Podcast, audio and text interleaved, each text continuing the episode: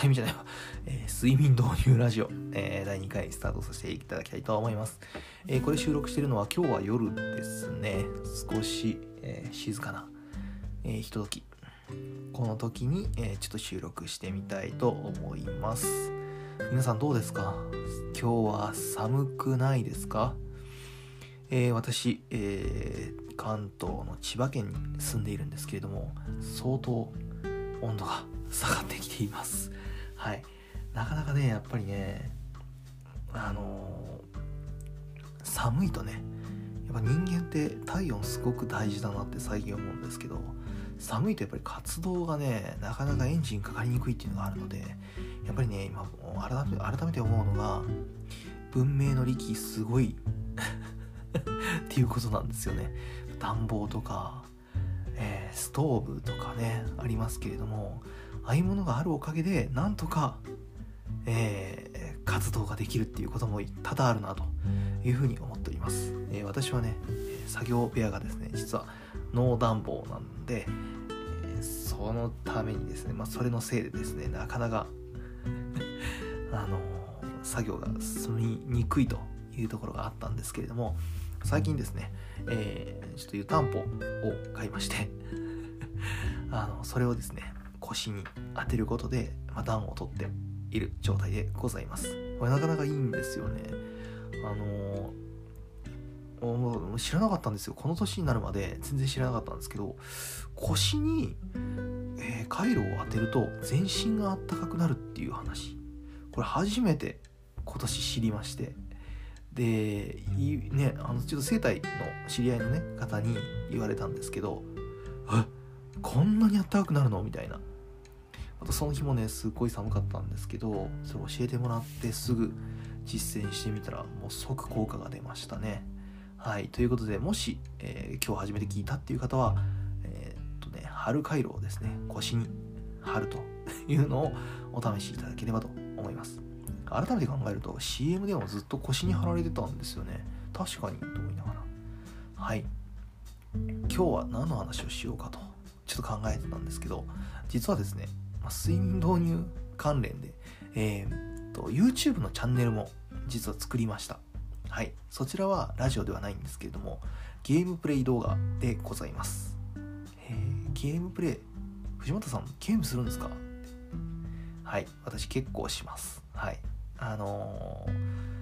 実はですね2歳の頃からゲームコントローラー握ってたらしいんですよね。まあ両親がファミコンを、まあ、持っていてで、まあ、スーパーマリオブラザーズっていうあの超有名な任天堂のソフトがあるんですけれども、まあ、それをねプレイしてたみたいなんですね。そしたら子供の頃の私2歳の私がですね、えー、自分もやりたいということでコントローラーを掴んででえー、ステージ1っていうんですかね。一番初めのステージ1の1っていうのがあるんですけれども、えー、そこのプレイをねなんかもう何回も何回もしてたみたいです。もう何周も何周もしてて。でね1の1はクリアできるようになったんですって。でも1の2に入ると音楽が怖くなるからっていうことで毎回リセットしてたらしいです。だから結局1の1しかクリアしたことがない少年だったと。はい、いうことでございました。その後1の2とかクリアできるようになったのいつなんだろうな。なんかちょっと物心ついた頃には普通にやってたんですけれども、まあ、幼少期はそうだったみたいですね。はい。ということで、まあ私結構ゲームする人なんですけれども、まあかれこれもうだからね、30年ぐらいの付き合いになりますよね。もうマリオと一緒に育ってきたぐらいの感じなんですけれども、最近ですね、あれにハマってます。マインクラフトですね。はい。実を言うと、マインクラフト、えー、購入はですね、結構前から持ってたんですよね。6年ぐらい前にあのスマホ版買ってたんですよね。確か6年。6年は言い過ぎ ?4 年前ぐらいかな。あの、スマートフォン版を購入してたんです。でも、プレイ開始した時に何すればいいのかもさっぱりわからなくって、もう起動はしたんだけれどもデータも作ったんだけれどもすぐ夜になっちゃって積むみたいな感じだったんですね。あれマインクラフトって実は夜の過ごし方がすごく大事でもう早い段階で、えー、明かりのある部屋を作る家を作るかもしくはベッドっていう道具を作って、えー、夜はもう寝てしまうっていうこの2つの選択肢があるわけなんですけれどもどっちもね知らなかったんですよ、えー、明るさを、まあ、獲得できる道具もあるっていうのも知らなくて何にも分からなかったんですね。説明書とかもなかったんですよねその当時は。本当にあのボンって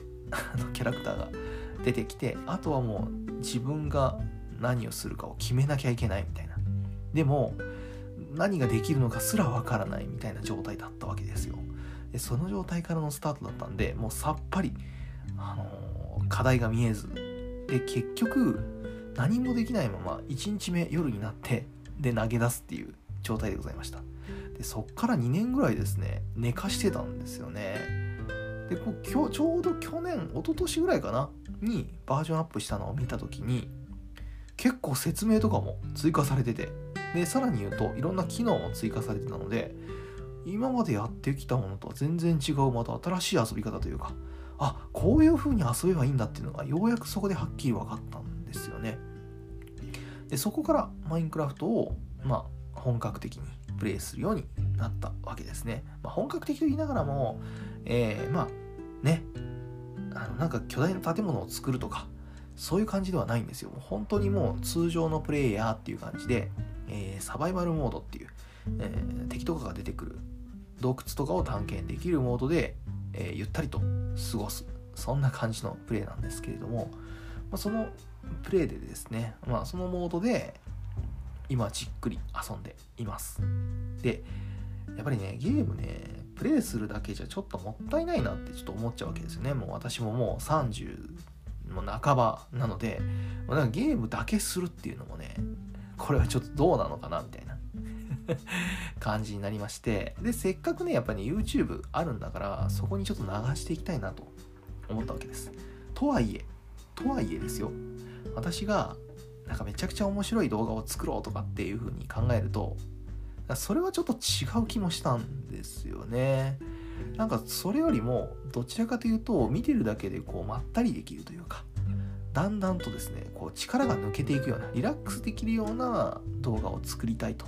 思ったわけですよ。このえー、まあこれもそうですよね。一緒ですよね。このこれなんだっけ？あポッドキャストね。ポッドキャストも一緒なんですけれども、えー、その動画チャンネルもですね同じような感じで、えー、睡眠を促すようなはい。動画になっております。で、えー、スローライフマイクロでスローライフっていうチャンネルなんですね。でそこで今ちょっとね動画をしたためています。今とりあえず3本撮ったんだよな。でアップロードしてるのはえー、1本。公開してるのは1本ですね。で、えー、明日公開予定のものが1本。で明後日公開のものを今現在編集中でございます。今回のね動画ね結構ね全部字幕つけてて気合入ってるんですよ。で1本10分以上プレイしてて。で 字幕つけるのね。あの改めてちょっとかんえっと振り返ってみたら大体1本に1時間半ぐらいかかっています。結構かかってんだよね。あの字幕つけやすいツールとかも見つけてああこれだったらなんとかできるかなっていう環境ではあるんですけれどもそれでもやっぱりね字幕だけでも1時間半かかっちゃう。これやっぱ動画編集ってやっぱりね一つの壁ですね。あの YouTube デビューする時に動画編集どこまでするかとかどういう形で収めるかっていうのは一つの鍵なんじゃないかなと私は思っていてだからそこを自分の中でどううまく落としどころをつけるのか、まあ、どういう納得感で、え、進めていくのかっていうのが結構ちょっと鍵になるんじゃないかなと思っています。ま、YouTube はねやっぱねそこなんですよね。どうやって続けていくのかこれがねなんだかんだ言いながら鍵になってると思います。まずは続ける。その次に喜んでもらう動画を作っていくっていうところにどんどん進んでいくわけですよ。ここですね。結局はもうそこの、えー、まあ、ポイントですね。きちんとクリアしていけないと、やっぱり人気 YouTuber にはなれないんだろうなというふうには思いますね。やっぱりね、気合の入り方がみんな違う。すごいっす。本気がすごい本気度がすごいでも私もね今回はね結構本気でやってます 自分で言うのもなんだけどはいあのね何が本気ってねとりあえずねハプニング結構ね自然と来てるからちょっと笑っちゃうね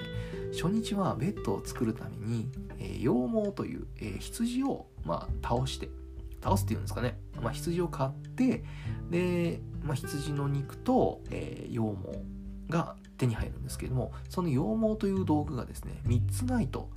ベッド作れないんですよね。ベッドが作れないと初日夜、えー、もう夜通し置きっぱなしで過ごさないといけなくなるので結構しんどいんですよね。ずっと待ちっぱなしになるし結構だるい。でそれを回避したいからどうにかやっぱりね羊毛はゲットしたいんですけども羊が全く見つからないというハプニングに遭遇しました。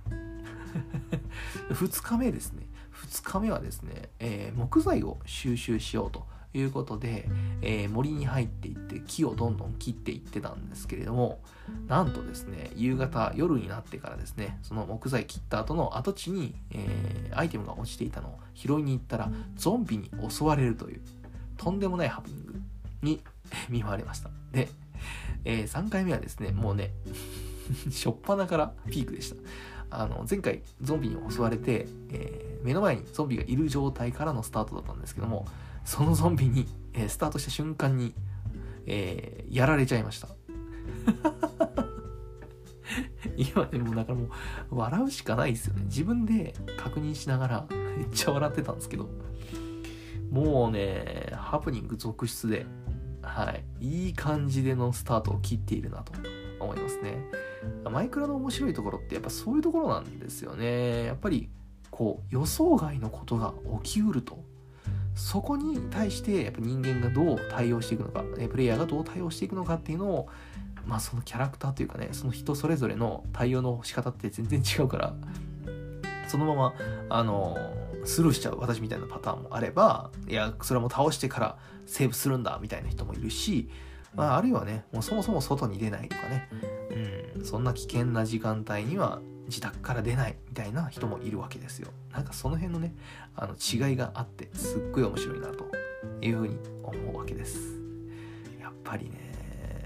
未だにねあのプレイヤー人口が少しずつ増えてきているらしいという。だってもうあれですからねあの App Store でも上位常に入ってますからね有料ソフトなのにということはそれだけ売れてるっていうことなわけですよ。ということはやっぱり人口増えていってる。ね。これはもうねもうちょっとしたね文化みたいな感じになってますね。はい。まあということでですねまあマイクラ動画、えー、まったりと、えー、作っていております。あのね実はねこれあのー、まあなんですか参考にしたと言ったらおかしいですけどあのねモチーフにしたのが実はねあれなんですよね。あの芸人のひろしさんっておられるじゃないですか。